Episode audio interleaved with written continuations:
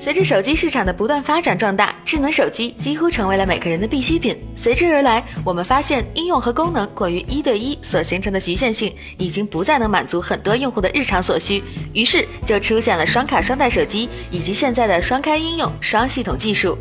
无论是哪一种方式，他们的目的只有一个，就是让我们一台设备发挥出多台设备的价值，节约资源的同时方便使用。目前的智能手机主要分为应用多开和系统分身这两个方面。前者是针对单一的应用而言，例如微信或者 QQ，可以实现双开或多开，也就是一部手机内允许一个应用的多个账号同时在线，省去了账号来回切换或者携带多部手机的繁琐。而系统分身则是对手机系统整体进行复制，形成分身，系统和系统之间能够独立运行，每款应用在不同系统间也都是相互独立的。系统和应用的分身具体有哪些区别和联系？本期我们就以小米全新的米 UI 八系统为例进行说明。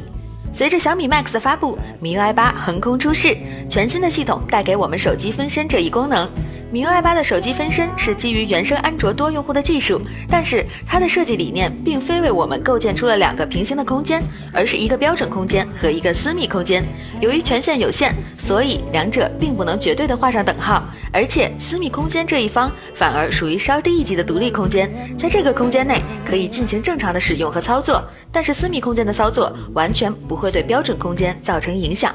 因此，米 UI 八的手机分身是区别于 LBE 平行空间这类第三方软件的一项技术。如果你的安卓手机不支持系统上的分身，那么可以借助第三方软件来实现应用双开。以 LEB 平行空间为例，由于它是应用层面上实现的，因此也就决定了它能够完全独立于硬件存在。目前来看，LBE 平行空间几乎能够兼容所有主流的 Android 版本，因此主流的安卓手机几乎都可以实现应用的双开。系统分身与应用多开的意义在于，一方面简化了使用步骤，另一方面也为手机的安全提供了保障。但是比较而言，还是手机分身更为彻底，因为系统的隔离相当于是两台设备使用，两个系统互不干扰，独立性更强。而应用多开会直接显现在单一系统之下，如果没有密码保护，那么也就毫无私密可言。如果只是为了简单的应对单一软件的多账号使用，那么安装第三方软件实现应用多开更为便利。对于手机整体系统分身是否会对流畅度产生影响？答案是否定的。